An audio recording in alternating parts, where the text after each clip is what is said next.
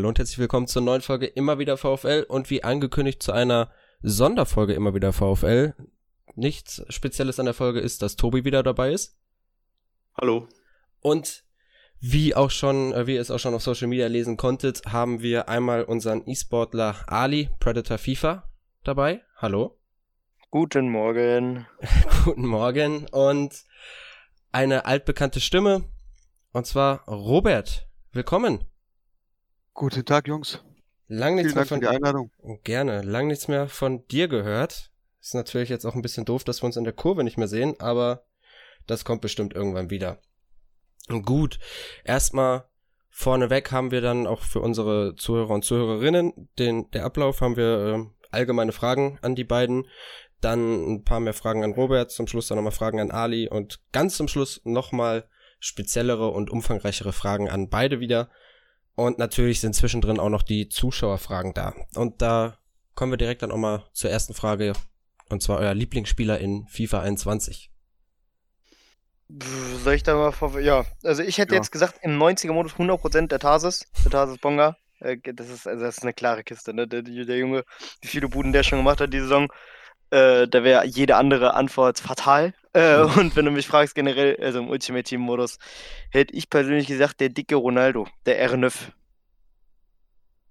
Welche Version von dem? Der 96er natürlich, ne? Da lassen wir uns nicht lumpen. So viel habe ich nicht in FIFA. Ich bin eher Geringverdiener da. Und bei dir, Robert? Ja. Spielst du Ja, FIFA neun hatte ich 21?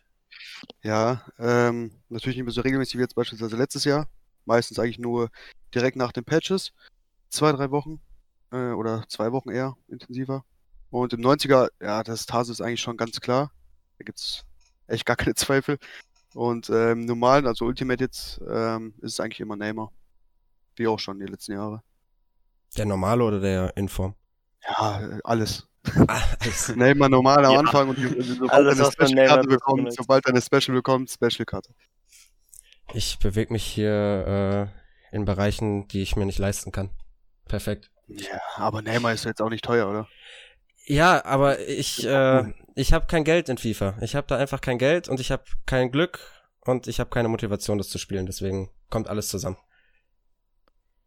Gut, dann die nächste Frage. Ich möchte jetzt hier Tobi nicht aus, äh, ausgrenzen, die kann er dann gerne stellen.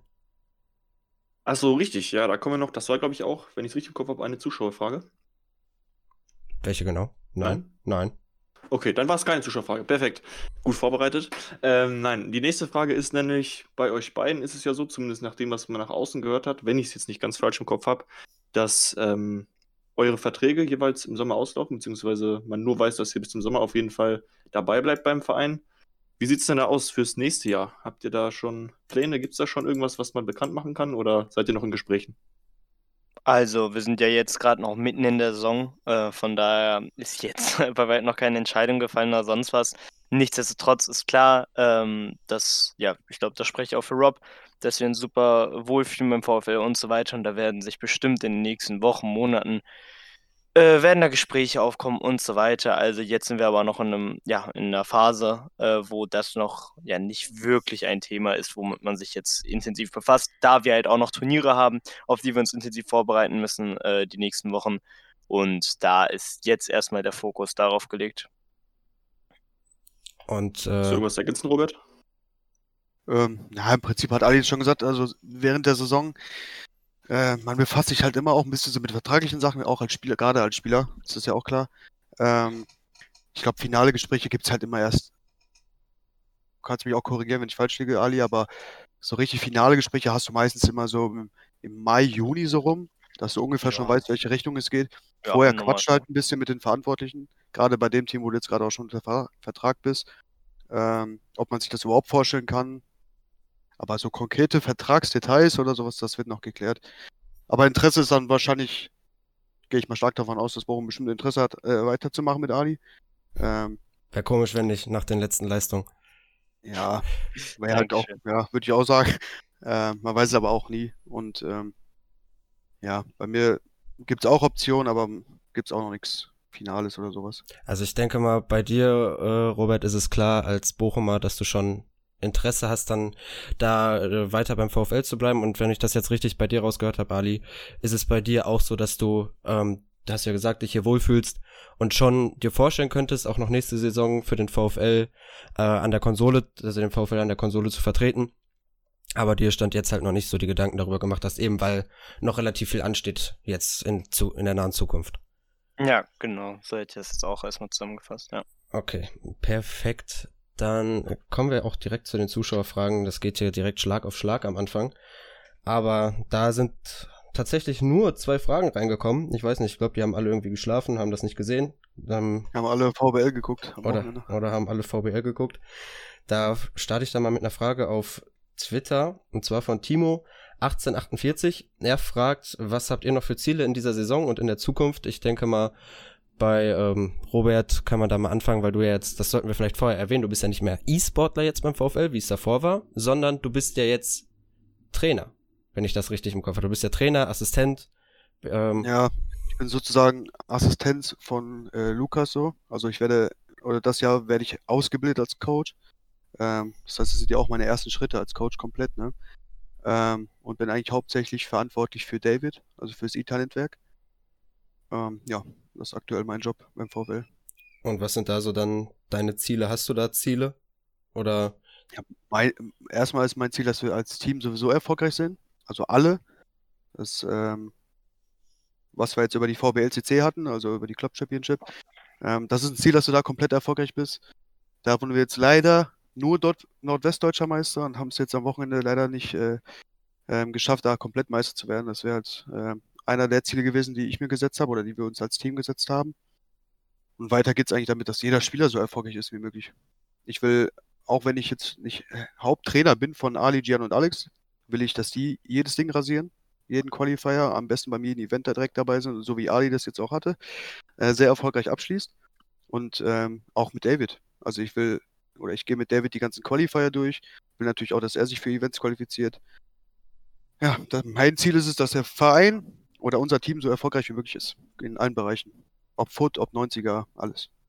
Richtiger Teamplayer hier. Und äh, Gut, dann kommen wir direkt zu Ali. Du hast ja dann jetzt gerade schon gesagt, steht noch viel an. Was sind da so deine Ziele? Man hat schon in den Interviews, die du natürlich jetzt in letzter Zeit immer geführt hast, rausgehört, dass du einer der besten, wenn nicht sogar der beste FIFA-Spieler werden willst. Aber das ist dann ja gut. Kurzfristig kann man es kann auch schon erreichen. Aber was sind so in der nahen Zukunft erstmal deine Ziele? Ja, also wie gesagt, also wie man auch schon davor rausgehört hat, bei mir ist es halt so, dass egal wann ich ein Spiel oder worum es geht in einem Spiel, dass ich es gewinnen will. Ähm, das heißt für mich, dass ich bei jedem Turnier, bei welchem ich teilnehme, gewinnen will. So, und alles andere außer Platz 1 kommt da für mich nicht in Frage als Ziel. Ähm, so ist es jetzt auch bei den nächsten Turnieren, die wir haben. Wir haben jetzt noch einen Qualifier, dann haben wir noch die WM-Playoffs und so weiter. Und mein Ziel ist natürlich, in jedem Turnier Erster zu werden. So, und jedes andere Ziel wäre meiner Meinung nach auch ein bisschen, ich will nicht sagen dumm, aber das entspricht nicht meiner Ideologie als Sportler. Ähm, weil ich glaube, dass ein Spitzensportler oder generell, sagen wir, die Top-Spitzensportler haben alle so eine Mentalität, dass sie sagen, egal wann welches Spiel ist, ich will das gewinnen. So, und genauso gehe ich das auch an. Ähm, die Saison auch dementsprechend sehr, sehr gut. Ähm, nichtsdestotrotz haben wir noch eine Menge vor uns und ich will mich jetzt bei, also auf gar keinen Fall auf welchen, Erfolgen ausruhen, die wir jetzt in dieser Saison schon hatten und so weiter. Ähm, ja, der Hunger ist genauso groß, wenn nicht sogar noch größer als je zuvor. Und wenn du mich jetzt fragst über die anderen Mates, ey, ich würde mich so freuen für einen David, für einen Alex, für einen Gian, wenn die, weiß nicht, jetzt beim nächsten Qualifier oder beim DFB-Pokal da auch richtig krass performen und so weiter. Denn alle drei haben das Potenzial zu 100 Prozent. Und ja, dementsprechend hoffe ich dann, dass sich das dann auch in den Ergebnissen zeigt und so weiter. Und da haben wir noch eine Menge vor uns, klar. Äh, nichtsdestotrotz ist es, ja, ist eine Menge möglich. Und ich glaube, das sind wir uns, da sind, dem sind wir uns alle bewusst und werden dementsprechend dann auch agieren. Man hört auf jeden Fall jetzt auch ähm, raus, dass ihr ein sehr, sehr starkes Team seid. Also du bist ja jetzt von dir selber auch noch darauf gekommen und äh, hast über deine Mates gesprochen. Macht es, ist das auch so ein Punkt, der euch in dieser Saison so stark macht, auch in der VBL so stark gemacht hat, dass ihr, man meint immer so, okay, FIFA, das sind dann halt die, die gerade spielen oder halt im 2 gegen 2 halt die zwei, die da spielen, aber es da zählt ja viel, viel mehr dazu. Und ist dieser Zusammenhalt bei euch da unten drunter halt wirklich dieser auch so ein entscheidender Faktor gewesen in dieser Saison? Mm, wenn ich darauf antworten soll, dann würde ich sagen 100 Prozent. Ähm, also ich glaube, das beste Beispiel ist dann Alex, ähm, der zwar, ja, sagen wir mal, weiß nicht, drei Spiele insgesamt in der VBL gezockt hat, aber bei jedem Spieltag dabei war, uns an jedem Spieltag unterstützt hat, ähm, uns auch gecoacht hat teilweise, ne? Also wirklich in jeder Form uns unterstützt hat. Und ich, also natürlich hat das einen positiven Effekt, ne? Und ich würde auch sagen, also ob man jetzt sagen kann, ja gut, ohne diese Unterstützung wären wir nicht äh, nordwestdeutscher Meister gewesen, kann man natürlich nicht so sagen aber man kann 100% feststellen, dass es einen positiven Impact auf uns hat und es einfach auch so viel mehr Spaß macht. Also ich habe jetzt beim VfL nicht irgendwelche Teamkollegen, mit denen ich dann, oder Arbeitskollegen, sondern inzwischen wirklich Freunde von mir, äh, mit denen ich mich da treffe und mit denen ich da ja im besten Fall so gut performe, wie es geht. Aber man merkt auf jeden Fall, dass, dass die Team Spirit da ist. Ähm, wenn Probleme da sind und so weiter, dann besprechen wir die auch. Da sind wir alle professionell genug, das auch vernünftig zu klären. Und ich glaube, vor allem über die Saison hinweg, die halt nicht nur zwei Wochen geht, sondern ein paar Monate, ähm, hat man das auf jeden Fall gemerkt, dass das 100% einen guten Einfluss auf uns hatte, auch auf die Ergebnisse. Das war da tatsächlich auch eine Frage, die wir uns überlegt haben mit Alex, der in der letzten Saison dann, ich Robert, korrigier du mich da mal, ich glaube, er hat ja alle Spiele gemacht in der letzten Saison oder fast alle in der VBL. Ich glaube, bis auf eins oder zwei hat er schon alle gemacht, ja. Und das ist dann für ihn dann in dieser Saison natürlich ein bisschen, denke ich, auch schwieriger gewesen, aber trotzdem ist er halt dann da gewesen und wie du jetzt gerade gesagt hast, war wichtig für euch. Ja, was es, äh, was es auch ausmacht, das, was Ali gerade gesagt hat, dass äh, ähm, eigentlich jeder bei uns ist komplett ehrgeizig, ne? Also jeder von uns will immer alles gewinnen. Natürlich gibt es da manchmal äh, äh, vom Chef, der hat natürlich auch mal Vorgaben bei der VBL. Ne? Wenn du einen Spieltag hast, kannst du neun Punkte holen, bei zwei Spieltagen dementsprechend 18. Und dann wird gesagt, äh, weiß ich, du, das sollten wir schon holen an Punkten, an Mindestpunkten, ne? Dann hörst du von unseren Spielern oder auch von uns äh, Coaches dann immer, ja, wir wollen 18 haben. So, ne? Wir wollen halt alles gewinnen. Und das ist auch das Geile, dass jeder Einzelne im, im Team so tickt. Und dementsprechend macht die Arbeit einfach auch viel mehr Spaß. Und wir sind untereinander, ähm, verstehen wir uns alle, alle super, eigentlich. Also es macht mit jedem Spaß und da nörgelt auch keiner rum. Alex nörgelt gar nicht rum. Alex ist auch immer ehrgeizig. Natürlich pisst ihn die Situation natürlich an. Gehe ich stark von aus. Wenn nicht, dann wäre das auch, dann wäre das ein falscher Job. Wenn es ihm Spaß machen würde, nicht zu spielen. Ähm, oder auch Gian. Gian hat Anfang der Saison gar nicht gespielt. Und wenn du jetzt überlegst, von wo der gekommen ist, was er für Name auch mitbringt, ne, hätte er theoretisch auch die krasse Diva raushängen lassen können. Hat er auch nicht gemacht. So, ne, das ist, weiß ich, es macht Bock auch mit dem Team zu arbeiten. Das ist äh, auf jeden Fall auch schön zu hören, so als Außenstehender. Ähm, ich finde, irgendwie in dieser Saison war es sowieso so, dass man halt viele Parallelen jetzt äh, zwischen Fußballabteilung und E-Sport-Abteilung erkennen konnte. Jetzt halt auch wieder, ich habe auch das Gefühl, und ich denke mal, Robert und Ali, ich weiß nicht, inwiefern du das immer wieder verfolgen kannst. Du bist natürlich auch viel beschäftigt wegen FIFA. Aber die, die Jungs auf dem Platz, die sind halt auch untereinander keine Arbeitskollegen, das sind viel mehr Freunde und die sind richtig zusammengewachsen. Und bei euch hat Ali das ja gerade gesagt, dass es das auch so ist. Und auf dem, auf dem Fußballplatz streben die auch alle immer nach dem Besten und wollen immer alles gewinnen. Bei euch ist es auch so. Und dann war natürlich jetzt auch in, in beiden Bereichen ist aktuell der Erfolg da oder ist der Erfolg, ähm, ja, nee, ist der Erfolg da, sagen wir es so. Ähm, und es ist einfach auch als Bochum-Fan aktuell schön, beides zu verfolgen und einfach zu sehen, dass sowohl auf dem virtuellen Rasen als auch auf dem auf dem richtigen Grünen ähm, der Verein so gut vertreten wird und halt dann auch über, über die Landesgrenzen hinaus, wie von dir jetzt, Ali, letztens auch äh, über den VfL gesprochen wird und äh, da dann halt auch das Wappen zu sehen ist. Ja, also ich glaube aber, das war genau unser Ziel. Ne? Wir, wir wissen, was der VfL uns hier für eine Chance gegeben hat und so weiter. Das Team ist super. Ähm, ja, wir verstehen uns halt alle und wie du schon sagst, ne, natürlich ist die Parallele da, aber ich sag dir auch ganz ehrlich, bei jedem guten Fußballteam oder bei jedem guten ja, Sportteam, sag ich mal, ähm, wirst du merken, dass wenn die Chemie untereinander stimmt, dass es, ja, dass sich das dann auch auf die Leistung auswirkt. Und so hast du es jetzt in der, ja, in der Profi-Abteilung, dass die Spieler da untereinander mega gut connected und sich wirklich verstehen und so weiter. Und das siehst du dann auch auf dem Platz. Und genauso ist dann auch bei uns. Also ich hätte, ich würde jetzt das jetzt nicht überdramatisieren und sagen, so einfach nur, weil wir Freunde sind und so weiter, läuft so gut, ne? Natürlich tun wir auch sehr, sehr viel und auch selber in unseren eigenen Zimmern setzen wir uns da stundenlang hin und machen da was. Aber äh, es hat auf jeden Fall einen sehr, sehr guten Einfluss darauf. Gut, dann äh, gehen wir direkt über zur nächsten Zuschauerfrage. Die ist auf äh, Instagram reingekommen von hanning.b und die ist speziell an Ali. Er fragt, wie bist du damals zu unserem VfL gekommen? Wie lief das so ab? Äh, ja, das, ja, das ist relativ unkompliziert. Also ich war halt davor bei Big, äh, bei Berlin International Gaming, ist so, ja, nach SK Gaming die größte E-Sports-Organisation in Deutschland.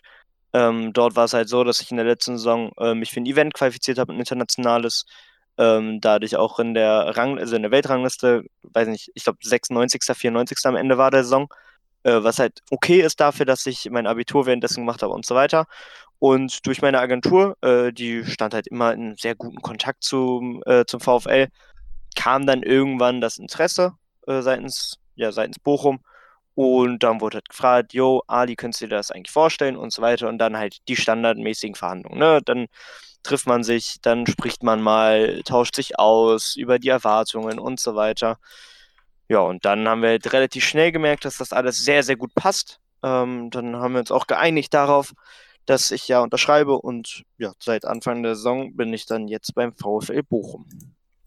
Und äh, da kamst du dann ja auch, ähm, ich glaube, das war irgendwie so, dass äh, die Pressemitteilung dann, da stand es ungefähr drin, dass der VfL damit eins der größten Talente verpflichtet hat. Ähm, und dass diese Vorschusslorbeeren, die dir da, ich glaube, Michael Fischer hat es dann ja auch nochmal gesagt, äh, gegeben hat, die hast du ja mehr als bestätigt in dieser Saison.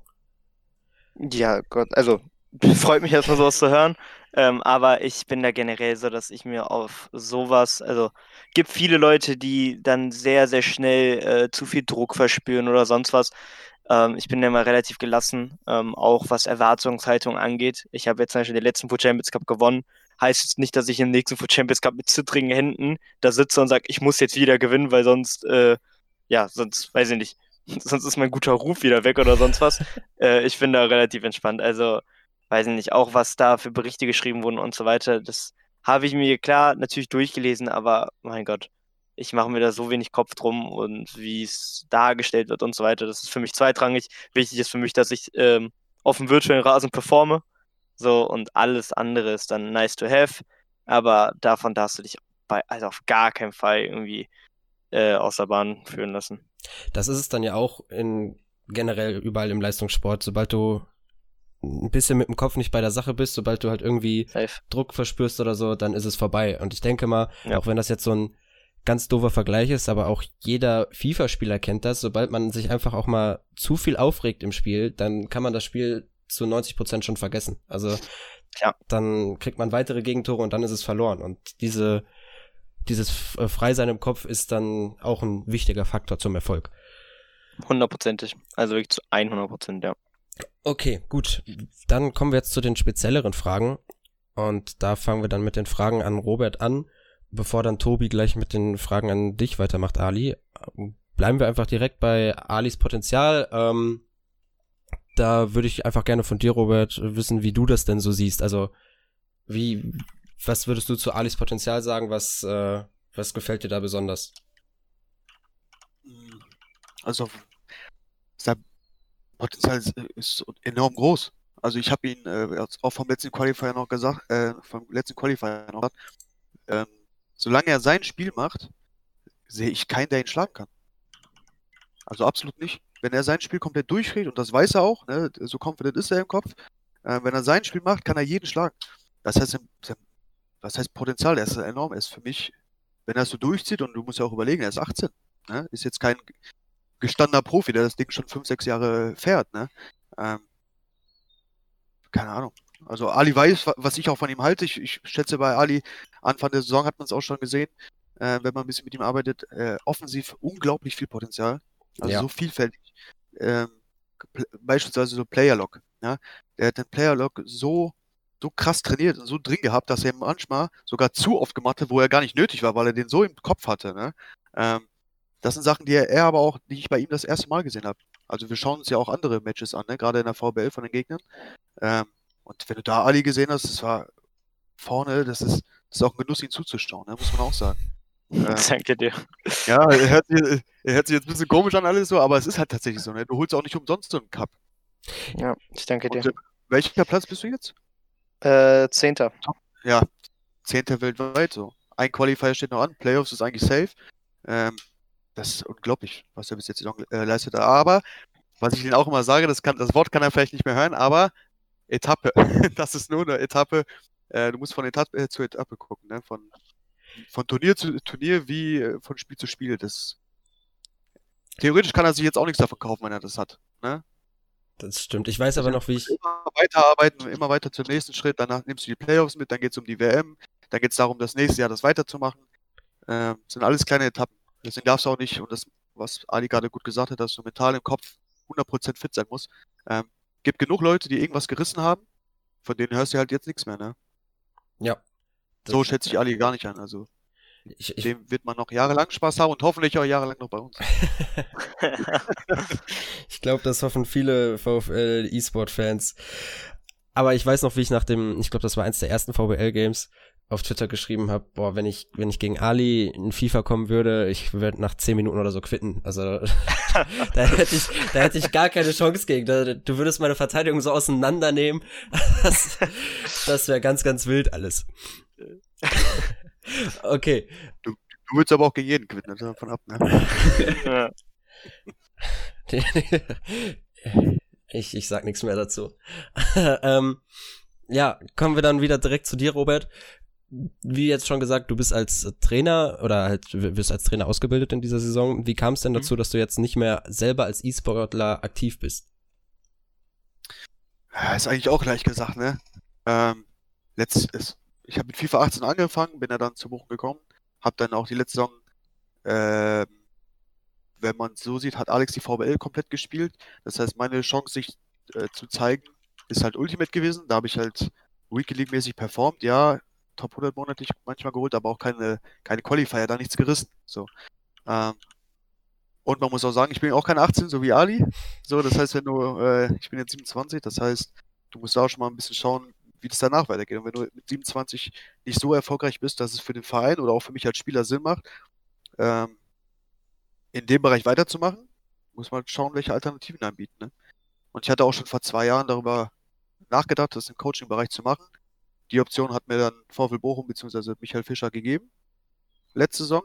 Hat, ich hätte auch spielerisch noch ein bisschen was weitermachen können, aber das äh, hat sich dann relativ schnell zerschlagen, auch für mich, weil ich ja auch gesehen habe, welche Performance ich gebracht habe und welche Leistung ich bringen kann. Und ich sag dir, dass ich spielerisch nicht das Potenzial mitbringen kann, wie ich es aber potenziell stärkeren Spielern beibringen könnte. Also ich habe das Knowledge und so eigentlich drauf. Spielerisch konnte ich es halt selber nicht so gut umsetzen und das muss einem selber auch klar sein, das ist auch wichtig. Ähm, und dementsprechend kam es dazu. Ja, es ist natürlich dann, da haben wir uns ja auch schon in der Folge, wo du zu Gast warst, äh, darüber unterhalten, dass du als Bochumer, ähm, Bochumer Junge, das sieht man halt immer sehr gerne bei beim eigenen Verein. Also ich, das ist ja beim VfL sowieso, egal wo, man hat da immer am liebsten vor allem immer ein Bochumer äh, dabei. Aber als Trainer bist du ja trotzdem noch nah dran. Wie bist du denn da jetzt eigentlich so aktuell durch Corona eingeschränkt? Also ich denke mal, FIFA, da geht ja auch viel über Discord zum Beispiel. Aber wie, wie kann man sich das denn vorstellen? Musst du auch eigentlich mal dann in Kontakt da sein, um da irgendwie was zu zeigen? Oder kannst du das alles irgendwie digital, online über WhatsApp, Discord oder sonst wie machen? Ja, der, der große Vorteil, den wir als äh, E-Sportler haben oder als Leute, die im E-Sport arbeiten, ist ja, dass wir digital arbeiten können. Theoretisch könntest du alles digital machen. Ja, das heißt, äh, wenn ich Analysen jetzt mit David mache beispielsweise, machen die alle über Discord. Ähm, oder er schickt mir Material und wir besprechen dann halt über Discord oder über Videocall, was auch immer. Ähm, vor manchen Events trifft man sich dann halt aber trotzdem noch in der WG, wenn es möglich ist. Ähm, ja, also sobald oder solange es die Auflagen erlauben. Ähm, ja, das heißt aber, den großen Teil kann auch Ali bestätigen. Training machst du ja auch digital. Da spielst du ja jetzt auch nicht mit drei Leuten zusammen zu Hause oder was. Äh, das ist alles möglich. Also Großteil, ich sag 90 Prozent, auch Meetings, Analysen, Vorbereitung für die nächsten Spiele, Nachbereitung von den letzten Spielen, das läuft alles digital. Meetings ja auch, die wir hier haben.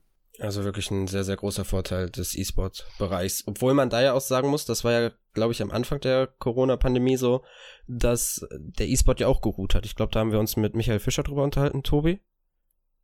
Ja. Dass äh, da ja dann nicht so viele Events stattgefunden haben. Da wurde ja auch die VBL abgesagt, obwohl man das ja alles erstmal auch hätte online machen können. Aber langsam hat sich der E-Sport da ja dann anscheinend auch angepasst. So wie, also sieht man ja eindeutig. es war ja, es war ja für gar kein klar, wo es hinkt. Ne? Also äh, weder für uns Spieler da letztes Jahr noch oder auch für äh, die Organisatoren. Ähm, das heißt, offline wurde halt alles abgesagt, gibt es auch nach wie vor nicht, Offline-Events. Ähm, wäre natürlich auch geil gewesen, Ali, das Ding, was er jetzt gewonnen hätte, das wäre ja auch ein Offline-Event gewesen. Ähm, das wäre natürlich äh, tausendmal geiler gewesen, aber das sage ich, das meine ich mit Vorteil, den wir haben, dass wir diese Sachen auch online austragen können, ne? Ja. Ja, den, gut, ähm, die, den Vorteil haben ja auch dann die Fußballer, also die durch die ganzen Tests und so können die jetzt auch noch ihren Beruf weiter ausüben. Da kommen wir dann auch mal direkt wieder drauf. Als Bochumer, wie, wie glücklich bist du aktuell? Also ich denke mal, sehr glücklich schon, aber ähm, man, man wacht schon immer recht gut auf, wenn man da auf die Tabelle guckt, oder? Ja, auf jeden Fall. Aber äh, ich spreche nie aus, wo, äh, wa- was das Ziel jetzt ist oder wo es hingehen könnte, äh, weil das kennt ihr auch. Man kennt auch den Verein. Ähm, aber das, was ich geil finde, so ist äh, auch in der Mannschaft, dass du merkst, dass die alle Bock haben, ne? Und das habe ich, ich bin schon sehr lange im Stadion, äh, selten gesehen, dass, dass so eine Mannschaft auf dem Platz steht. Guck mal, du liegst zurück beispielsweise, äh, die Mannschaft fightet so krass oder auch wenn sie führen, die haben immer Bock auf Tore, ne? Das ist, das habe ich die letzten zehn Jahre nicht gesehen. Vielleicht in dem Jahr, wo wir aufgestiegen, äh, wo wir Relegation hatten. Aber da war es äh, auch, muss man auch sagen, oft lucky. Ich weiß nicht, ob ihr das noch miterlebt habt. Äh, da hatten wir halt in den Nachspielzeiten oft getroffen, gefühlt jedes Spiel. Und diese Saison, die Mannschaft, das, das Mannschaftsgefühl, das fühlt sich einfach geil an. Das fühlt sich, wie ihr auch anfangs sagtet, dass, es viel, dass da viele Freundschaften einfach auf dem Platz sind. Und Freundschaften, oder auch wenn du einfach gut klarkommst mit den Leuten, oder du verfolgst ein Ziel, heißt es, wenn der eine den weiß nicht, wenn Bluma einen Ball verkackt, oder geht der Außenverteidiger mit oder macht seine Wege oder Blum macht die Wege für den Außenverteidiger, je nachdem. Ähm, das siehst du in dieser, in dieser Saison so derbe. Das macht einfach auch Bock, ne? Ja, Noch geil, guck mal, was ab, was los wäre, wenn wir im Stadion wären. ich will darüber Wenn gar nicht nachdenken. Das wäre so krass, ne? Deswegen gucke ich doch so ein bisschen mit einem weinenden Auge drauf, wenn man so überlegt, das 5-0 gegen Fortuna im Hinspiel, das 3-0 im Rückspiel, was da abgerissen worden wäre im Stadion, der 3-1 Auswärtssieg gegen Hamburg, das wäre unvorstellbar. Oder auch das 3-2 gegen St. Pauli. So diese knappen Siege, wo du aber halt merkst, okay, die Mannschaft hat richtig Bock. Das wäre das wäre so krass gewesen, alles im Stadion. Dann kann man nur hoffen, dass es dann so äh, schnell wie möglich äh, wieder geht, dass man halt auch einfach mal diese Jungs alle zusammen live spielen sehen kann. Also klar, man konnte am Ja, Anfang. und, und, und generell auch dieses Feeling, so, ne? Das vermisse ich voll. Ja. So, du bist am Stadion so, auch, ich vermisse schon den Geruch und sowas. so, wenn du, du gehst da so die Treppen hoch, du riechst da der Rauch, du riechst Bier, du, also, weißt du, du riechst einfach das Stadion. So, das, Ich vermisse den Opa hinter ja mir, der was ins Ohr schreit. ja, die Klappe. Aber sowas, man vermisst ja alles. Das, der ganze Drumherum. Guck mal, meine Freunde mit den Jungs, mit denen ich ins Stadion gehe, die habe ich jetzt locker ein Jahr nicht mehr gesehen. Ja. Ja, auch. Und äh, zwei, drei wohnen hier auch in Witten, so. Ähm, aber selbst da, was willst du großartig machen? Ne? Du kannst nichts mehr machen. So, ähm, und Stadion war halt immer so, wir kommen ja auch alle so ein bisschen aus anderen Schichten so, wir sind da verwurzelt da und dann äh, der eine so und so alt, der andere so. Ähm, das heißt, das war aber immer so ein, unser, unser Ding zusammen, ne? Vor allem, du hast Das halt auch halt einfach auch immer mega schön. dieselben Leute, selbst wenn du die nicht kanntest, da standen immer dieselben Leute, auch auf Auswärtsfahrten, man hat die immer gesehen und ja, das, das fehlt halt einfach wirklich. Ja, von da, vorne bis da hinten. fehlt echt, da fehlt echt alles, ey. Ich hab's vor allem, ich weiß nicht, wie es bei dir war, da ähm, vor meinem Spiel gemerkt, dass eigentlich so ein Spiel im Pokal, da bist du dann wirklich lange vorher nervös. So, du, du bist angespannt und weißt dann, okay, jetzt geht's irgendwann ins Stadion, fährst dann dahin, Auswärtsfahrt sogar noch. Und da war es dann so gegen Mainz, ich lag 15 Minuten vorher, lag ich im Bett und habe dann gemerkt, okay, jetzt geht's langsam los, dann werde ich nervös. Und dann während des Spiels war ich auch vollkommen nervös. Ich glaube, Puls von 160 gehabt oder so in der Nachspielzeit. Aber da, Naja, weil dir jetzt im Prinzip nur noch diese 90 Minuten bleiben. ja, genau. Ne, du, du, du, du kommst halt in den Modus vielleicht 10 Minuten vorher so ähm, und guckst halt nur das Spiel, aber an Spieltagen, gerade bei Auswärtsfahrten, äh, fängt das ja schon morgens an. Ja, ich möchte einfach mal wieder triffst 4 Uhr ja morgens schon. aufstehen und dann am Busbahnhof stehen. Ja, ich auch. Wird wieder kommen, wird wieder kommen. Hoffentlich Ja. nächste Saison, das wäre gut. Egal in welcher Liga der VfL dann spielt. Ich, Ja, Mann, ich denke, schön. ein Derby wird es auf jeden Fall geben. Ja, das auf jeden Fall. Ist dann nur die Frage, ob wir mit der 302 hinfahren können oder halt vom Bochum Hauptbahnhof hinfahren müssen. Ja, ist mir eigentlich im Prinzip egal. Okay, ähm, weiter geht's. Kurz der, aus, äh, der Schwenker zum Fußball. ähm, ich habe da mit dir ja vorher schon auf WhatsApp drüber geschrieben, und zwar das Thema Gewinne im E-Sport. Ich denke, das ist auch ziemlich interessant für die Leute, die jetzt zuhören. Diese Gewinne, jetzt zum Beispiel auch von Ali beim letzten Event oder halt dann, wenn man bei der VBL teilnimmt, da hat man ja von Anfang an, kriegt man ja, glaube ich, pro Verein 100.000 Euro, hast du mir gesagt. Waren das 100? Die, die, die Bundesliga-Vereine, Ja, genau. die daran teilnehmen. Die, Das ist aktuell meine Info. Ich glaube ja.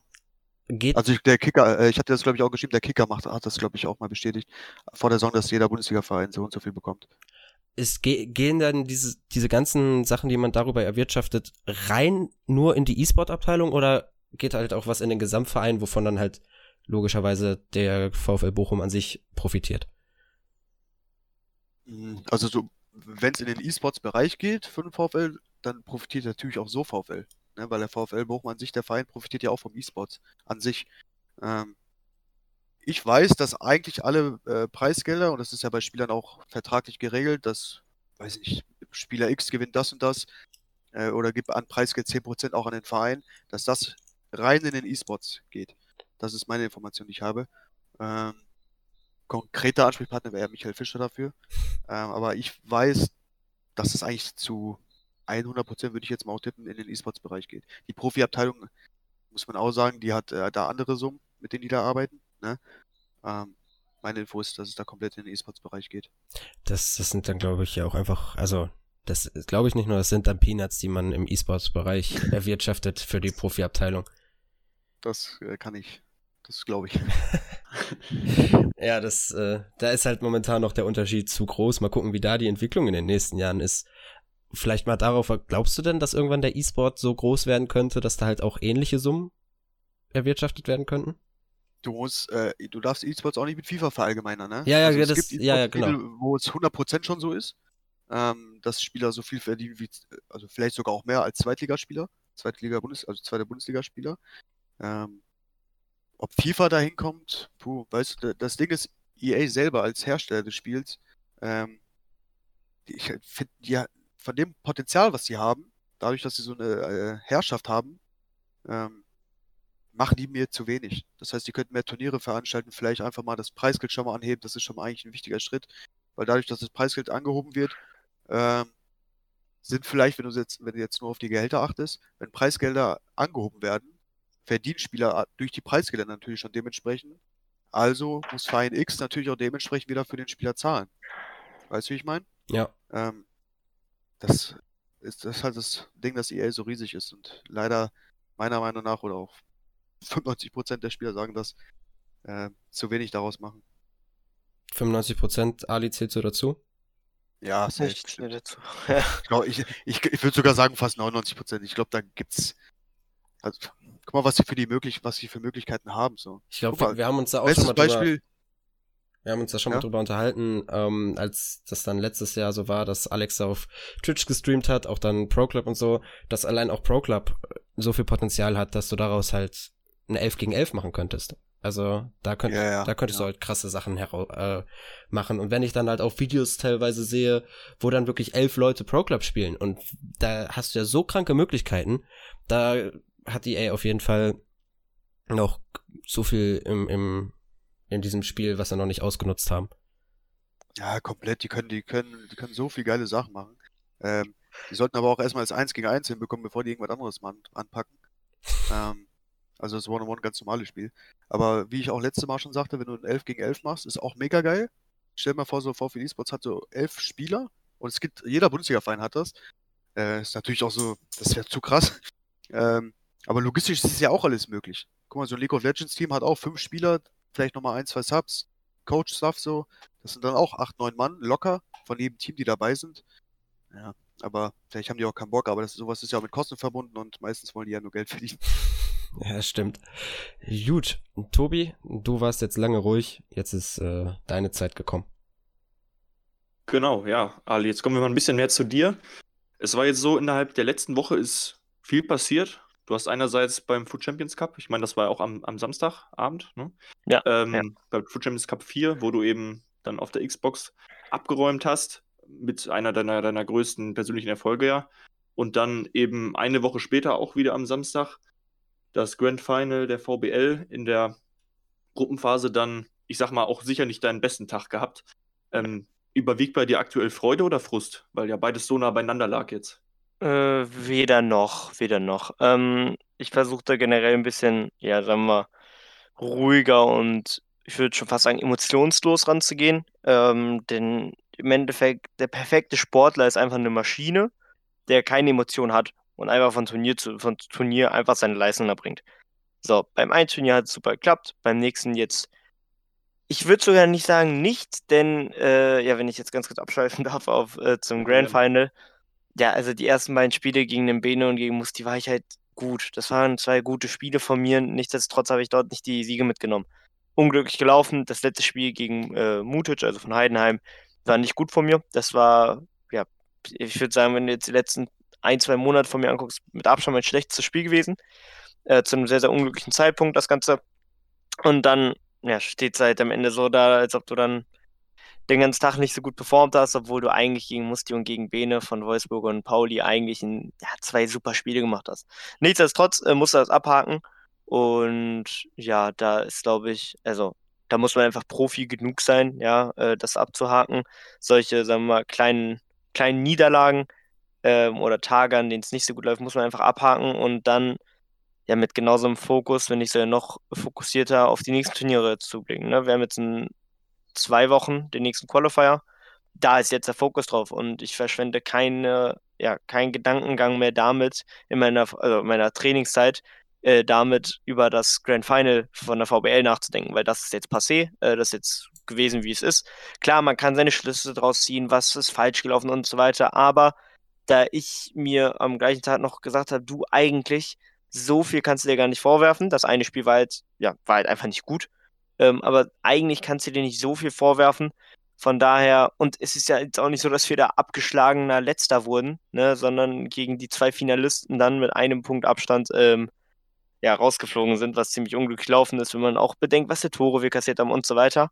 Ähm, ja, aber wie gesagt, muss man abhaken äh, und dann den Fokus auf die nächsten Turniere setzen und dann bin ich mir sicher, dass das eher ein kleiner Negativausreißer war und jetzt nicht zu einem Standard wird. Ich denke, das ist auch vernünftig, dass man da, sagen wir nicht das Negative zu lange im Kopf hat, sondern eben. Safe. Ja, ich meine, also das Analysieren gehört natürlich dazu, zu schauen, was hätte ich besser machen können, um eben solche Spieler dann auch zu holen in Zukunft. Aber trotzdem, ja, es ist.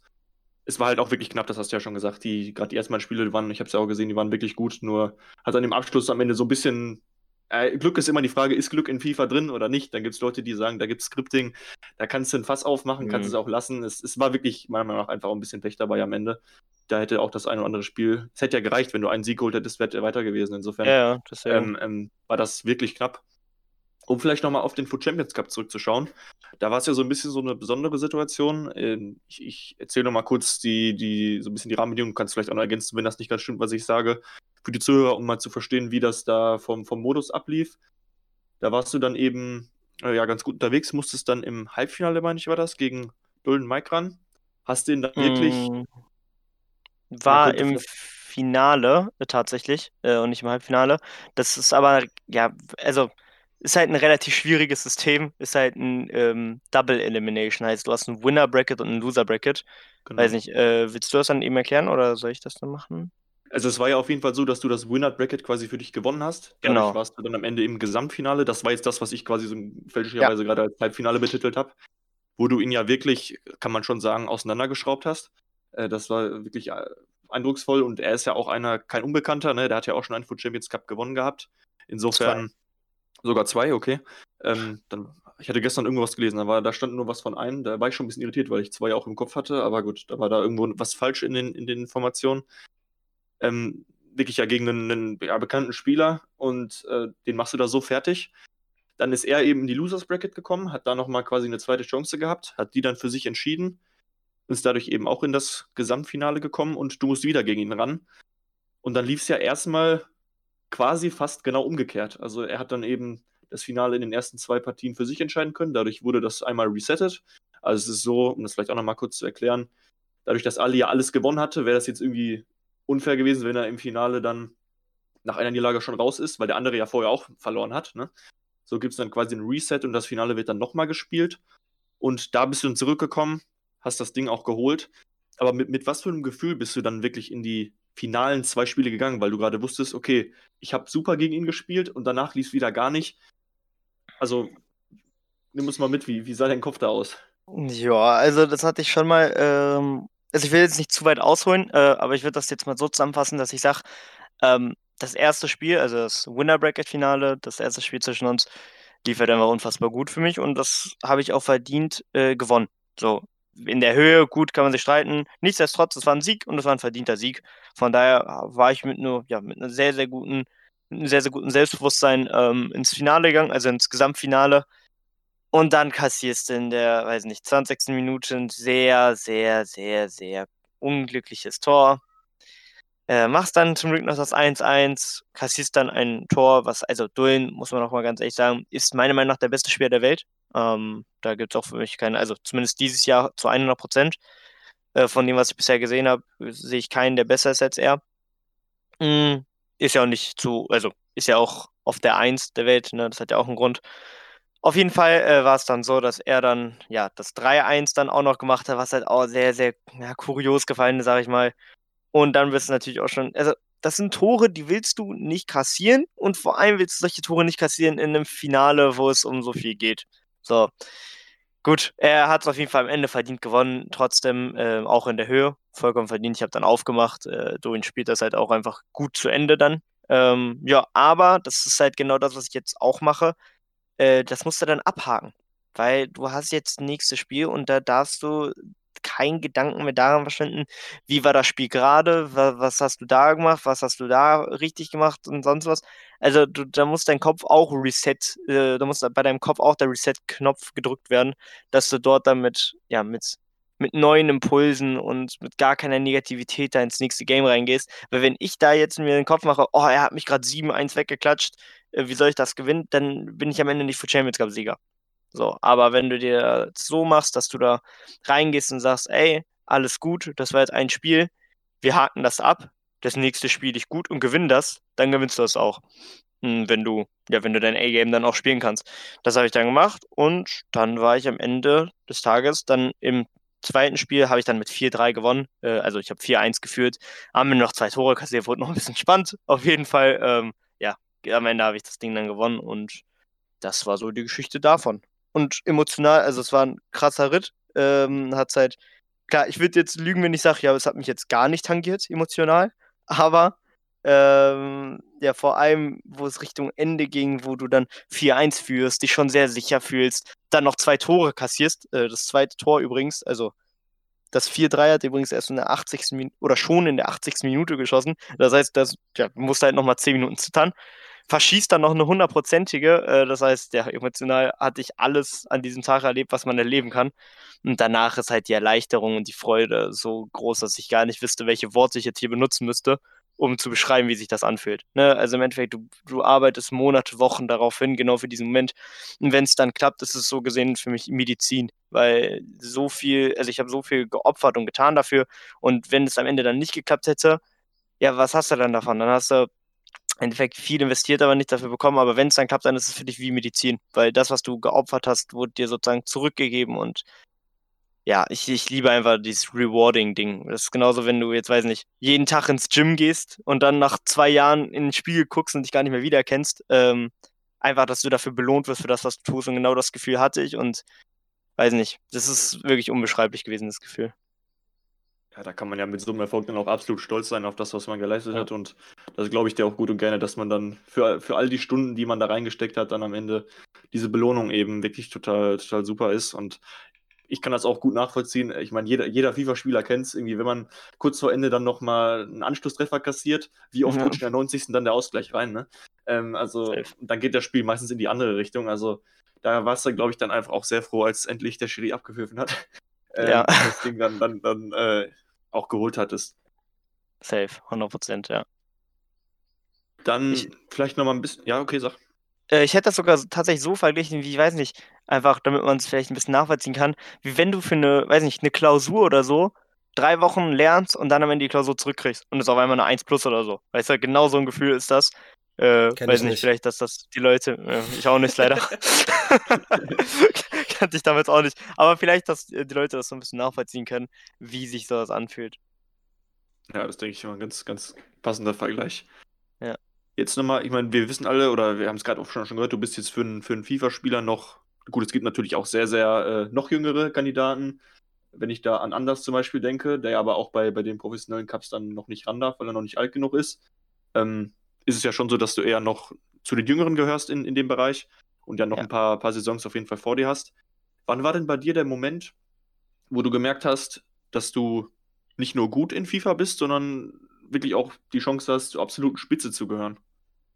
Äh, du, das kam ungefähr mit, ja, ich hätte jetzt gesagt FIFA 19. Nee, FIFA 18, FIFA 18, sorry.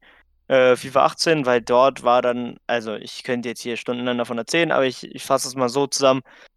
FIFA 18 kam die Weekend League rein, ich habe Weekend League gespielt, ich habe damals jetzt keine krassen Ergebnisse gut, aber ich habe mal gegen Mirza Jahic gespielt in der Weekend League und er hat gestreamt.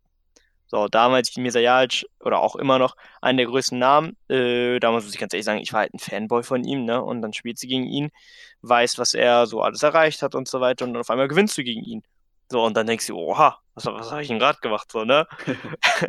ja, und dann fährst, tuckerst du halt äh, mit einem Flixbus mit einem Kollegen damals, äh, Dennis Hammer, Grüße gehen raus, äh, tuckerst du da mit einem Flixbus runter nach Stuttgart für ein 500-Euro-Turnier, pennst da in einem Airbnb-Hotel, fliegst in der ersten Runde raus, fährst wieder nach Hause mit dem Flixbus einen Tag später. Dann eine Woche später zum nächsten Turnier. Währenddessen machst du deine Schule und so weiter. Und dann aber kam es dann dazu, dass auf einmal diese Turniere, wo wir dann immer hingefahren sind, ähm, ja, haben wir halt gewonnen. So, und nicht nur eins, nicht nur zwei, nicht nur drei und auch gegen Leute, die man kennt, also Leute wie Niklas Rasek zum Beispiel und so weiter, äh, besiegt bei solchen Turnieren und so weiter. Dann kam es halt, ja, kam halt währenddessen zeitgleich äh, dazu, dass ich in der Weekend auch gut performt habe, auch in Einzelturnieren super performt habe, also Amateurturnieren, ne, Semi-Profi-Turnieren, wo ich dann performt habe, wo ich mal vielleicht 100 Euro mitgenommen habe oder sonst was. Und dann kam es halt relativ schnell dazu, dass sich eine Agentur bei mir gemeldet hat. Wir haben uns ausgesprochen, ich habe unterschrieben und ab dort wurde es dann Stück für Stück äh, in einem, ja, sagen wir, in einem gesund, in einer gesunden Entwicklung ähm, immer, wurde es dann immer professioneller. Also war es ähnlich wie wirklich bei vielen anderen, dass das wirklich durch die Einführung dieses Modus es dazu geführt hat, dass man eben dann selber mal messen konnte, wie gut ist man Klar, eigentlich. Ne? Weil so klar, unter Kollegen, da kriegst du ja nicht mit. Also natürlich, Ja. wenn du die dann mal ein bisschen höher schlägst, das, das kommt natürlich mal vor, aber dass Kennst man du dann auch nicht, oder, sagen kann, nee, kenne ich nicht. Ich kenne nur das Verlieren. Ne? ähm, Ich weiß. Nein, äh, nein, was ich sagen wollte, dass man dann eben so einen Modus hat, in dem man wirklich mal messen kann, wie, wie man Ja. wirklich aussieht, ne? Safe, safe, safe. Ich glaube, das ist auch für viele so ein bisschen der Dosenöffner gewesen damals. Äh, weil davor, also es, es gab ja nichts. So, es gab ja nichts, wo du dich messen konntest. Es gab hier und da die Turniere, aber gut, wer wusste damals, wer kannte diese Turniere damals überhaupt, ne? Ja, deswegen, also hat sich alles ganz gut entwickelt. Ähm, und ich bin echt froh, wie sich das alles entwickelt hat, ne? Ich habe es gerade schon gesagt, oder du hast kürzlich, glaube ich, sogar irgendwo auch in einem Interview, ich glaube, vielleicht war es auch beim VfL im Video, da bin ich mir jetzt nicht ganz sicher, gesagt, dass, dass Erfahrung etwas ist, was bei dir logischerweise wegen deines Alters noch fehlt. Ähm, Ja. Wie sieht denn bei dir, also ich meine, du, du hast jetzt natürlich noch ein paar Jahre vor dir, wie sieht denn momentan, wenn du, wenn du dir ein Bild malen dürftest, so ein bisschen der, der, der Traum der nächsten Jahre aus für deine Karriere? Mm, Der Traum der nächsten Jahre ist, dass ich dreimal hintereinander Weltmeister bin. Im So, Vorfeld. aber, ja, ja, im Vorfeldtrikot. nee, aber also, klar, also wie gesagt, ich glaube, ich habe schon äh, gut erklärt, wie ich diese ganze, oder wie ich, wie ich als Sportler da so rangehe, mit was für einer Einstellung und so weiter. Und alles andere außer das, was ich jetzt gerade gesagt habe, ne, dass ich dreimal hintereinander Weltmeister werde, äh, ist für mich kein Ziel. Weil ich will jedes Spiel gewinnen, verdammt. Jedes Spiel. Und wenn du mich jetzt ganz nach einer realistischen Einschätzung fragst, wie siehst du dich in drei Jahren? Gut, was soll ich dir sagen? Äh, wenn sich das genauso entwickelt, wie es sich momentan entwickelt, dann werde ich da oben sein. Und werde dann auch um die Weltmeisterschaft mitspielen und so weiter. Und genau das wünsche ich mir auch, aber dafür muss man auch sehr, sehr viel tun, dafür muss man sehr, sehr viel opfern. Ähm, von nichts kommt nichts. Von daher, ja, müssen wir dann schauen, ähm, dass ich dann genauso weitermache und dann ist das kein unrealistisches Szenario. Ja, das würden wir uns natürlich auf jeden Fall sehr freuen. Auch wie der Robert gerade noch gesagt hat, wenn es im VfL-Trikot passiert. Vielleicht abschließend noch, um, um den Bogen zum VfL, zum, zum Lizenzspielerkader nochmal zu schlagen. Ihr habt jetzt beide schon mehrfach betont, die absolute Maschine, gerade in der VfL, VBL im 90er-Modus, beziehungsweise im Foot-Modus, naja, da lohnt sich das nicht wirklich, außer man hätte mal die Chance irgendwie auf eine Pro-Player-Card, wobei ich gar nicht weiß, ob er eine hat. Ist Tarsis Bonga. Habt ihr denn auch privat oder, oder so mal ein bisschen Kontakt mit eurem VBL-Superstar? Äh, tatsächlich mit ihm nicht. Ähm, ja, ich weiß nicht. Also ist, glaube ich, auch sehr, sehr schwierig wegen Corona. Ne? Man hat halt kaum Orte, Events, wo man sich mal über den Weg läuft oder sonst was. Ähm, klar, also mit, zum Beispiel mit einem Ikinchia äh, ist man gut connected. Mit dem hat man hin und wieder mal gesprochen und so weiter. Auch ein sehr, sehr cooler Typ. Also mit dem Barisch. Ähm, aber ansonsten von, der, von den Lizenzspielern gab es jetzt nicht so viel. Äh, aber wie gesagt, ne, ich glaube, es ist eher Corona-bedingt, weil sonst hätte man sich bestimmt mal, ist man sich bestimmt mal über den Weg gelaufen. Ich weiß ja, dass die Jungs auch selber hin und wieder mal FIFA gerne zocken und so weiter. Ne, das heißt, an sich, ähm, glaube ich, wird man sich auch ganz gut verstehen. Auch, auch der Tarsis und ich, ich glaube, wir sind füreinander ein bisschen gemacht. aber, aber da sind wir uns äh, leider noch nicht über den Weg gelaufen. Das, äh, um ja, das ist natürlich auch durch Corona momentan. Ja, ja, noch, genau. Kommt ja noch dazu, dass man da eben die Abstände einhalten muss und, und nicht so einfach rankommt. Ne? Das ist jetzt natürlich dann auch ärgerlich, weil vorher war es dann natürlich immer so, ja, kann die E-Sport-Abteilung nicht was mit der Profi-Abteilung machen. Dann war es aber halt die sportliche Situation beim VfL schlecht. Jetzt ist die sportliche Situation beim VfL gut. Aber jetzt sind andere ähm, Sachen da, die das, die das Ja, das hatten, wir beim letzten Mal, ne? das hatten wir beim letzten Mal, ne? Ja, Da, wo es für uns spielerisch nicht so gut lief, also für auf dem Rasen. Stimmt. Ja. da ist irgendwie soll es noch nicht so sein, dass äh, die Profi-Abteilung und die Profi-E-Sports-Abteilung da irgendwie was zusammen machen. Aber vielleicht dann nächstes, nächstes Jahr, nächste Saison werden wir dann ja sehen. Ja, hoffentlich, ne? Ja. Äh, das war's dann auch eigentlich schon mit den Fragen an Ali oder Tobi. Hast du noch irgendwie Genau. was versteckt? Dann kommen wir an die äh, zum Schluss der Folge so langsam.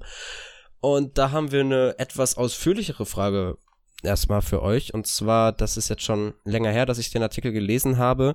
Ich glaube im November oder so habe ich den gesehen, ähm, dass in den Niederlanden das Öffnen von Packs nun als Glücksspiel angesehen wird und von EA aus dem Spiel entfernt werden muss. Ich also ich meine, Niederlande ist dann jetzt in Europa das zweite Land. In Belgien war es ja, glaube ich, auch so. Wie seht ihr denn die Zukunft von Packs beziehungsweise Points jetzt in FIFA, wenn jetzt mehr Länder nachziehen sollten? Zum Beispiel, wenn Deutschland nachziehen sollte, die sind ja ein ziemlich wichtiges Land auch für EA. Also sieht man jetzt auch an der Xbox-Rangliste, wie viele Deutsche alleine da drin sind.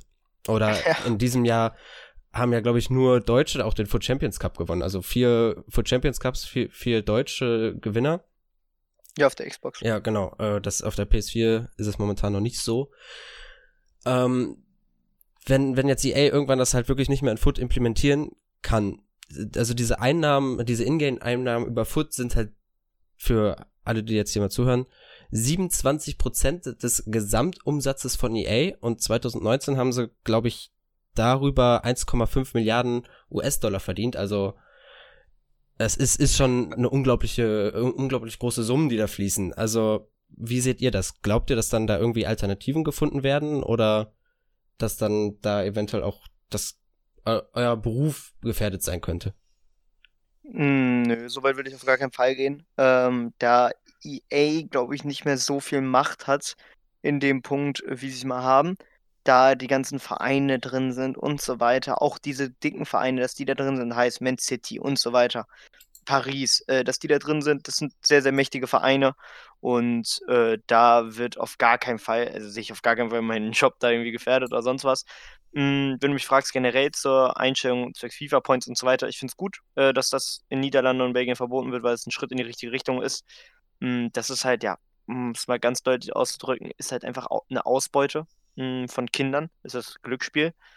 Und es ist, ja, schon, ich würde schon sagen, auf jeglicher, in jeglicher Hinsicht verwerflich. So, aber auf der anderen Seite ist EA ein Unternehmen und ein Unternehmen ist nicht darauf ähm, spezialisiert, weiß nicht, nette Dinge zu tun oder sonst was, sondern Gewinnmaximierung. Und wenn FIFA-Points dazu führen, dass das Unternehmen 2019 1,4 Milliarden Euro mehr einnimmt, dann muss man das machen als Unternehmen. So, und ich glaube, die sind sich da selber bewusst, dass sie das nicht noch zehn Jahre weitermachen können, weil die, also weil die Staaten immer, immer strenger werden bei sowas, auch zu Recht, äh, meiner Meinung nach. Und ich glaube eher, dass es uns gut tun würde oder generell dem FIFA E-Sport gut tun würde, denn wenn diese Packs nicht mehr da sind, heißt es auch, dass der Pay-to-Win-Faktor nicht mehr da ist. Und das ist ja eins der größten Kritikpunkte ähm, im, ja, an FIFA E-Sport. Denn wenn du dir jedes andere e jeden anderen E-Sport-Titel anguckst, siehst du nirgendwo Pay-to-Win. Nirgendwo. Nirgendwo. So, außer bei, e, also bei EA und FIFA. Dort musst du halt dann deine paar tausend Euro investieren jedes Jahr, damit du überhaupt mithalten kannst und dass du überhaupt konkurrenzfähig bist. Das ist halt ja, das ist, also ich glaube, es wäre sogar eher, es würde den FIFA E-Sport eher einen positiven Beigeschmack geben, wenn das weg wäre. Ähm, ja, so, so sehe ich das Ganze. Robert, du? Äh, ja, kann ich mich eigentlich äh, auch anschließen. Wenn du überlegst, also als Profi kriegst du, also du kriegst das natürlich mit und so, ne, aber wenn du als Profi äh, vierstelligen Betrag bekommst von dem Verein für Packs, ja, dann äh, ballerst du die Packs halt, äh, ballerst die Packs, öffnest Packs, hast natürlich krasse Spiele. So. Wenn du dann aber überlegst, dass du als Schüler, und das ist bestimmt auch der Großteil der Spieler, ähm, mal einen Huni reinpackst, wenn überhaupt, ne? Und du kriegst dafür 500 K-Packs, und wir wissen, was aus 100 K-Packs kommt, ähm, sind 100 Euro ist eine Stange Geld für so einen Schüler auch, ne? Äh, für nichts, theoretisch. Weil das Ding ist, wenn die Saison zu Ende ist, kannst du natürlich wieder neu reinbuttern. Das stimmt, das ist, also, das ist es halt. Das Problem ist aber auch, was äh, Adi gerade gesagt hat, äh, dass es in keinem E-Sport-Titel so ist. Ich glaube, das ist in allen EA-Titeln. Ich glaube, bei Madden, also Football, äh, Madden Ultimate gibt es auch. Da musst du auch gut reinballern. Ich glaube, da musst du aber halt dann nicht deine 10k reinballern, wie in FIFA gefühlt, sondern da reichen auch ein bisschen weniger. Ähm, das Ding ist, wie willst du das, wie willst du das in eine Waage kriegen? Am geilsten für, für jeden ehrgeizigen Spieler oder für jeden äh, Spieler, der, ja, für jeden Competitive Player so, ist natürlich immer geil, wenn du so eine gleiche Ebene hast. Ne? Jeder ist gleich stark, so kannst du deine Leistung messen komplett. Und dieses Pay-to-Win macht in dem Sinne den FIFA E-Sports manchmal auch nicht so attraktiv, weil immer gesagt wird auch, ja, der E-Sport, der hat auch sein 5K-Team. Ist kein Wunder, dass der besser ist. Das, das, wird, das ist halt immer das Argument. Ne? Ähm, wenn, wenn Ali jetzt aber mit dem Silberteam gegen einen spielt, der aber auch seine 400 Glocken reingekloppt hätte oder auch gar nichts und hat das Mörder-Team, kriegt er auch einen Sack voll. Aber das sieht man halt nicht, weil du siehst halt nur die krassen Teams. Und ja, kein Wunder, wenn er so ein krasses Team hat, ist, ist klar, dass er gewinnt. Ist auch nicht immer der Fall.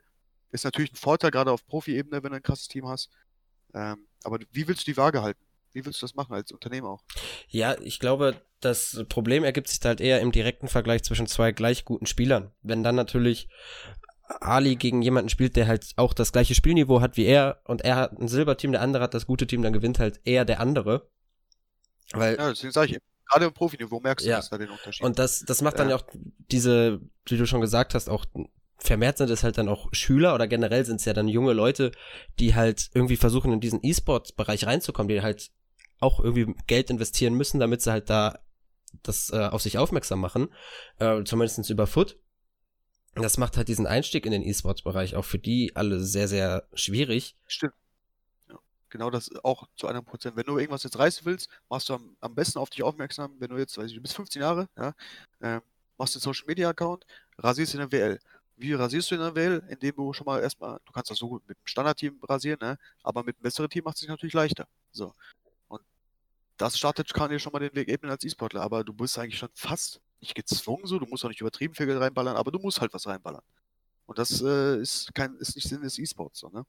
Ja, richtig. Und klar, ihr werdet jetzt halt unterstützt, aber wie dann auch schon gesagt, die werden halt nicht unterstützt und da müssen sie erstmal dann irgendwie hinkommen. Und dann werden sie auch unterstützt, aber diese Einstiegsbarrieren sind halt schon extrem hoch für junge Leute, weil es ist ja einfach logisch. Manche haben, also kriegen dann halt die finanzielle Unterstützung, dass die sich das leisten können und andere, die halt vielleicht besser sind, das ist ja auch, wie, muss man halt auch sagen, das ist in jedem Bereich so. Also die, die halt nicht diese finanzielle Unterstützung bekommen, kommen da halt dann nicht so rein, aber eigentlich sollte das im E-Sport, da hast du die besten Möglichkeiten, das fair zu machen. Beispiel CSGO. Da kannst du dir Skins und sowas kaufen und da kannst du dein Geld rein investieren. Aber an sich, die Waffen und alles ist eins zu eins dasselbe, was jeder hat. Ja, voll, du brauchst ja erstmal alles, ne? Du brauchst, also es fängt ja erstmal damit an, also, wenn du wirklich mal so Playstation spielen willst und so willst, willst mit E-Sport da Geld verdienen oder auch PC, du brauchst ja dann auch erstmal was. Du brauchst ja auch erstmal eine Konsole. So, dann brauchst du einen Monitor. Du brauchst Internet zu Hause, das musst du ja auch alles haben, ne? Und du musst halt bei FIFA jedes Jahr auch das neue Spiel kaufen. So, ich stelle mir das so als 12, 13, 14-Jähriger, der so richtig Bock eigentlich auf das Ding hat, ähm, stelle ich mir das nicht so einfach vor. Du, du kannst ja als 12-, 13-Jähriger nicht aussuchen, was deine Eltern verdienen, weißt du? Stimmt, ja. Ja, und früher war ja auch der Kritikpunkt alleine, äh, ja, es ist jedes Jahr das gleiche Spiel für einfach, äh, du musst halt immer neu kaufen. Sondern heute reden wir über was ganz anderes, denn wir reden nicht nur darüber, dass man sich jedes Jahr ein neues Spiel kaufen muss, sondern dass man im E-Sport sich jedes Jahr für ein paar tausend Euro ein Team kaufen muss. Und das ist halt völlig abstrakt und eigentlich surreal, wenn man mal darüber nachdenkt. Ähm, aber es ist halt momentan die Realität. Und Länder wie Niederlande und Belgien tun dann einen guten Schritt äh, dazu, dass sich das ändert. Aber das wird noch ein paar Jährchen, glaube ich, dauern, bis sich dort dann auch wirklich was ändert. Also es ist ja. Ist halt die Frage.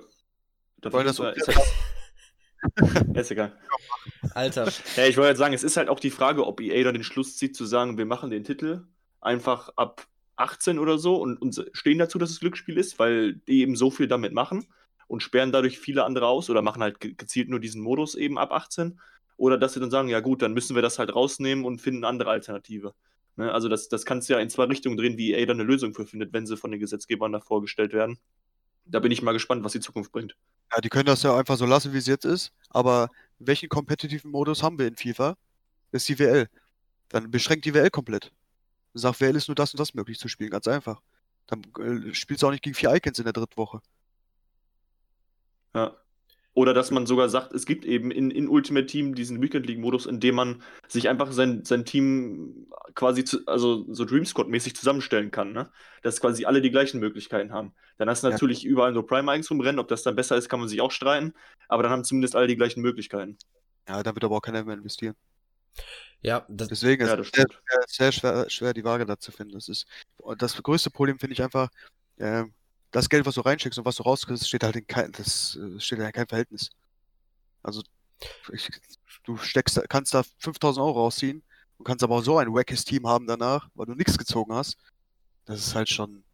Ja, dann, man hat halt nicht mal eine Garantie, dass man eben bei 1000 ja, Euro was Vernünftiges hat. Ja. ja, ein anderer steckt dann vielleicht einen Huni rein und zieht dann einen R9 Prime, zack, hat besseres Team als du mit 2000 Euro. Das sind halt auch so Sachen, ne? Das ist halt eigentlich richtig dreckiges Geschäft, so, ey. Aber da, leider bist du halt da drin auch gefangen, musst du auch sagen, ne? Du kannst, du kannst es auch nicht ändern. So, eben, selbst wenn du der Weltmeister, wenn du fünf Jahre hintereinander Weltmeister bist, hast größte Followerschaft, keine Ahnung was, bist du immer noch ein kleiner Scheißhaufen für EA, ne? Muss man auch sagen. Ja, das Ding ist halt, also man kann es ja halt auch über Trading oder so, könnte man halt ansatzweise wieder solche Teams erreichen, aber da, als, Prof, als Profi für die Zeit machen. Ja, richtig, das wollte ich ja gerade sagen. Die Zeit fürs äh, Trading, ich meine, der VfL hat es ja, glaube ich, letzte Saison versucht oder davor die Saison, wo man dann einen Trader hatte, aber diese, diese Zeit ist ja einfach nicht da. Es ist ja zeitintensiv, da sowas dann immer zu machen. Und wenn man jetzt zum Beispiel auf überteuert verkaufen guckt, da die Listen zu führen und alles zu machen und, und so, und so weiter. Es kann Lust, es kann Spaß machen und sobald man da den Erfolg sieht, ist es ja auch toll. Aber es ist halt viel, auch für, für einen Profi wichtig, so schnell wie möglich ein ein, ein wettbewerbsfähiges Team zu haben. Und wie kriegst du das so schnell wie möglich? Selbst wenn du halt wenig aus deinen Packs bekommst, über rein Paint, FIFA Points, Packs ziehen. Ja, das ist leider die, leider die Pflicht, die jeder Profi leider hat. Ne? Ja. Das hat, gefällt auch keinem Profi, kannst du mir erzählen, was du willst. Den einzigen, denen das gefällt, sind vielleicht YouTuber, die daraus ihre Streams machen können und damit sowieso noch ihre Kneten verdienen. Aber jedem Profi, jeder Profi ist auch Wettkämpfer, ne? Du willst immer einen fairen Wettkampf haben. Und das ist dadurch einfach nicht gegeben. Das, das stimmt. Und äh, dann würde ich auch schon auf die letzte Frage jetzt langsam überleiten. Gerade habe ich es dann schon angesprochen mit dem Trader, der ja mal beim, beim VfL war. Und man, generell merkt man es als Außenstehender, dass äh, zumindest habe ich so das Gefühl, beim VfL viel versucht wird, da auch immer wieder innovative Ideen reingebracht werden in die E-Sports-Abteilung, dass man da mal was Neues versucht. Und allen voran steht dann da natürlich auch Michael Fischer, der hat ja die E-Sports-Abteilung ins Leben gerufen, ist jetzt immer noch der, der Kommentator bei den Spielen und, und sonst überall ist am Machen und am Tun. Welche Rolle spielt Michael für euch und was macht er anders als andere in diesem Bereich? Hm, wenn ich da mal direkt was zu sagen darf. Also Michael ist ein sehr, sehr eigener Charakter. Das ist absolut positiv gemeint. Ähm, für die Position, die er hat, ist er jemand, der trotzdem eine Kumpelperson sein kann, aber auch ein Chef. Ähm, ich hätte das jetzt mal, also für die Leute, die Michael nicht kennen, hätte ich das so beschrieben, das ist der perfekte Chef, den du dir wünschst. Also zeichne dir mal so ein perfektes Bild von einem Chef, den du dir wünschst, und das ist Michael Fischer. äh, der ist mit Herz und Seele bei jedem VWL-Spieltag dabei. Ähm, wirklich, also was er mir da, also wo ich dann den Cup gewonnen habe letzten Samstag, äh, was ich da für eine Nachricht von ihm bekomme, ich habe Gänsehaut bekommen. Ich habe Gänsehaut bekommen. Er, weißt du, du, du merkst einfach wirklich, wie krass der da dabei ist und wirklich, ich hätte, also es ist ja äh, kein Geheimnis, dass es jetzt beim Club Championship Grand Final kein Preisgeld äh, gab. Aber ich hätte es Michael einfach vom Herzen gewünscht, dass wir das gewinnen. Ähm, da das für ihn natürlich der, ja, der, der, der prestigeträchtigste Titel ist. So, und wie gesagt, also ich glaube, Rob kann das auch genauso bestätigen, ähm, wenn Michael dort ist. Dass du merkst einfach, dass es nicht dieses verkrampfte, oh, der Chef ist da, sondern Michael ist auch in gewisser Weise ein Freund von uns eingeworden. Und ja, wie gesagt, also es ist halt wirklich das, was du dir wünschst als jemanden, der dein Chef ist und jetzt auch mal im Vergleich zu anderen äh, E-Sports äh, Verantwortlichen. Also ich war jetzt nicht bei so vielen Vereinen, von daher kann ich jetzt nicht so sagen, wie es ist, mit denen zusammenzuarbeiten, aber ich bin ja gut in Kontakt mit vielen und so weiter und ich sehe bei keinem Verein oder bei keinem Verantwortlichen so, so eine Passion dahinter wie bei Michael. Ja, kann ich auch zu 100% bestätigen. Ich habe ja bin jetzt eigentlich ja schon in der dritten Saison mit, mit Michael, wo ich auch zusammen mit, mit ihm arbeite. Und das ist einfach, und äh, das muss man ja auch mal sagen, ne? Äh, so einen Dank bekommt er auch nicht so großartig, weil er leitet das ja auch. Ne? Das heißt, äh, er kann sich jetzt nicht selber bedanken, wenn er einen Tweet aufsetzt von VfL, weißt du? Ähm, aber der steckt auch so viel hinter. Das heißt, wenn wir auch erfolgreich sind, auch in der VBL, ähm, da ist auch 100% Michael mit drin, weil ja. äh, du musst dir überlegen, so, wir sind alle deutlich jünger als Micha, das weiß er auch. Und äh, ähm, technisch macht er alles. Ne? Das heißt, der, der, die ganze WG, die ganze Technik ähm, für Stream auch, das regelt alles er auch. Ähm, und das ist ja auch seine Freizeit, das muss man auch sagen. Ne? Der hat seinen Job beim VfL so und kommt dann auch in seiner Freizeit vorbei. Der kommt in, bei Bootcamps vorbei, der kommt, wie ihr schon sagte, bei der VBL ist er jedes Mal dabei. Das ist auch unglaublich. Passion war auch das richtige Wort. Er ist, er ist einfach so krass da drin. Ähm, und ich hätte es ihm auch so derbe gegönnt. So, dass er einfach, man weiß ja nicht, wie die Idee angefangen hat beim VfL, ne? Wahrscheinlich hat er mal, ich gehe mal davon aus, dass er das war, äh, oben angeklopft und hat dann gefühlt gesagt, hier, sollen wir mal nicht was mit E-Sport machen? Die gucken ihn bestimmt doof an oder so erstmal, wo das erste Mal war. Äh, und dann hätte er sich jetzt schon so eine Schale aufhängen können, ja? Und hätte gesagt, hier, guck mal, Digga, vor drei, vier, fünf Jahren haben wir damit angefangen, jetzt sind wir schon deutscher Meister. Ähm, das, das ja, hat er ja auch auf Twitter, gestern war es ja, meine ich, geschrieben. Ja, ja, das, da, das tat schon im Herzen weh, als man das gelesen hat. Und man muss einfach sagen, das, was er aufgebaut hat, und, äh, und ich hab's. Halt weiter. Ja, und man muss, also ich, ich hab's ja gerade schon gesagt, man sieht diese Entwicklung einfach bei, bei der E-Sports-Abteilung. Das hat ja krass angefangen mit Megabit, da hattest du natürlich so ein Aushängeschild, aber danach hat sich einfach auch stetig weiterentwickelt. Und ich hoffe einfach. Ja, einfach professionalisiert, komplett. Ne? Wenn wir Wünsche haben, das kann Ali auch bestätigen. Ähm, wir hatten äh, da mal ein Bootcamp, das äh, lief dann vielleicht auch nicht so gut von allen Sachen, also jetzt nicht die Saison, vielleicht auch mal letzte Saison oder auch davor. Ähm, dann geben die Spieler ihre Kritik ab und dann wird es dementsprechend auch angepasst. Die, die Jungs können trainieren mit dem, ähm, ist das Sportpsychologe von, von den Profis? Ali, wer war das? Mm, nochmal? Ähm, ihr habt da jetzt auch trainiert, beispielsweise mit dem, äh, ist das Sportpsychologe gewesen beim VfL? Ja, ja, Genau. Ja, also, mit, denen, so. mit denen die Jungs auch trainieren. Also wir haben auch so viele Möglichkeiten. Ne? Äh, wir können auf dem Platz, auf dem Trainingsfeld auch mal ein bisschen Fußball kicken oder was auch immer. Ähm, der, er, Michael ermöglicht uns schon sehr, sehr, sehr viel, das muss man schon sagen. Ähm, ja, und ich höre das auch nur von anderen Teams manchmal, dass äh, da auch gerne mal bei Michael nach Tipps gefragt wird. Und das beschreibt ja schon komplett, was er leistet. Wenn man, also da kann ich jetzt ein bisschen Werbung in eigener Sache machen. Wir hatten ja Michael auch schon mal, ich glaube, zweimal oder drei, dreimal hatten wir ihn zu Gast. Einmal wegen dem neuen Trikot, weil er ja eben beim VfL noch in der Merchandising-Abteilung arbeitet, beziehungsweise Leiter der Merchandising-Abteilung ist. Ähm, dann, mhm. dann hatten wir ihn, ich glaube, am Anfang der Corona-Pandemie hatten wir ihn einmal zu Gast, auch wegen der E-Sports-Abteilung. Da haben wir dann auch darüber geredet, wie das entstanden ist beim VfL und, und so weiter. Also die Folge findet ihr auf Spotify überall. Wenn ich dran denke, dann ist sie auch verlinkt. Und dann könnt ihr da auch direkt nach der Folge da einmal reinhören. Da hört ihr dann, wie die E-Sport-Abteilung beim VfL entstanden ist und äh, hört dann auch mal was von Michael Fischer, weil jetzt auch mal direkt von Leuten gehört, die da ja direkten Kontakt zu ihm haben. Ähm, ist ein, ist ein super Typ. Und äh, ich denke, Tobi kann das auch bestätigen, dass die Folgen mit ihm haben auch sehr viel Spaß gemacht, das aufzunehmen. Und auf Twitter ähm, kann man auch immer, ähm, er, er ist da ja auch sehr engagiert, alles, man merkt's. Und ich glaube, wir alle wünschen es ihm einfach, dass er da irgendwann sich wirklich so eine offizielle DFL-Schale, äh, dass er die Ja. für den VfL holen kann. Ja, Mann. Und was auch immer geil ist, ist mit ihm über, über Bochum-Zeiten zu quatschen, ne? Der hat ja auch alles miterlebt. Ja. Ähm, das heißt, das ist auch mal sehr interessant, wie es da früher abging. Dann, Genau, dann hatten wir da auch äh, mit dem Aspekt mal in der Folge zu Gast, wo er mal erzählt hat, wie er früher mit Fanzeitschriften und so seine, seine, seine Bochumer Fankarriere so äh, gemacht Habt ihr das. Bild gesehen, was er bei Twitter gepostet hat? Wo er noch so jung war, aus so einem YouTube-Video? mh, Ja, ich ja. tatsächlich nicht. Das habe ich nach, ich habe nachts äh, das Video geguckt und dann äh, sehe ich da auf einmal Michael. so, direkt Foto gemacht, Michael gestellt, ich so, Junge, Junge, Junge. Wie alt warst du denn da? ey? 15 oder was? Ja, das war schon, war schon lustig, ey. Weil du guckst ja einfach einfach so eine Bochum-Doku oder so und einmal siehst du dann Fischer, ey, vor 30 Jahren. Das ist schon, Krass. er hat schon viel mitgemacht beim VfL. Er hat ja auch nicht den gewöhnlichen Weg, den man sich eigentlich vorstellt, wie man da in so eine leitende Position bei einem Fußballverein kommt. Ja, stimmt. Stimmt.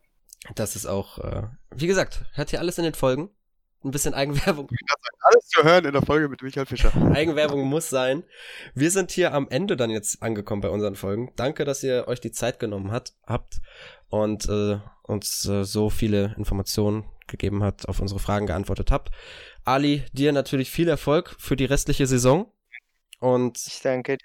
da äh, wiederhole ich einfach das, was die Folge sich hier schon mal durchzieht. Hoffentlich haben wir beim VfL noch viel Spaß an dem, wie du FIFA spielst, sehen dich noch öfters im Bochum-Trikot und vielleicht bist du dann ja auch daran beteiligt, dass äh, Michael Fischer sich demnächst eine DFL-Schale äh, für ins, ins Büro hängen kann. Ich hoffe doch. Ich hoffe doch. Und äh, Robert, dir natürlich auch alles Gute. Ich freue mich darauf, sobald du wieder hinter mir im Stadion stehst und wir uns äh, ja zuprosten mit einem schönen Fiege an der Tankstelle stehen und dann Arm in Arm irgendwelche Tore feiern oder uns über irgendwas aufregen. Ja, oder über den Aufstieg heulen. genau. Gut, und äh, dann war's das mit der Sonderfolge. Wir hören uns dann wie gewohnt bei der Folge vor Kiel wieder. Das ist ja jetzt auch schon bald. Das geht jetzt tatsächlich Schlag auf Schlag. Die Länderspielpause war schneller vorbei als gedacht. Und dann geht's den gewöhnlichen Ablauf weiter, denn es geht in den Saisonendspurt. Und ansonsten den VfL E-Sports Kanälen könnt ihr auf Instagram, Twitter und Facebook folgen, damit ihr da up to date bleibt, falls äh, ihr wissen möchtet, was jetzt die nächste Zeit ansteht, falls ihr da dann Ali, aber auch die anderen Jungs unterstützen wollt. Und dann bis dahin, bis zur nächsten Folge. Auf Wiedersehen. Macht's gut. Ciao, ciao.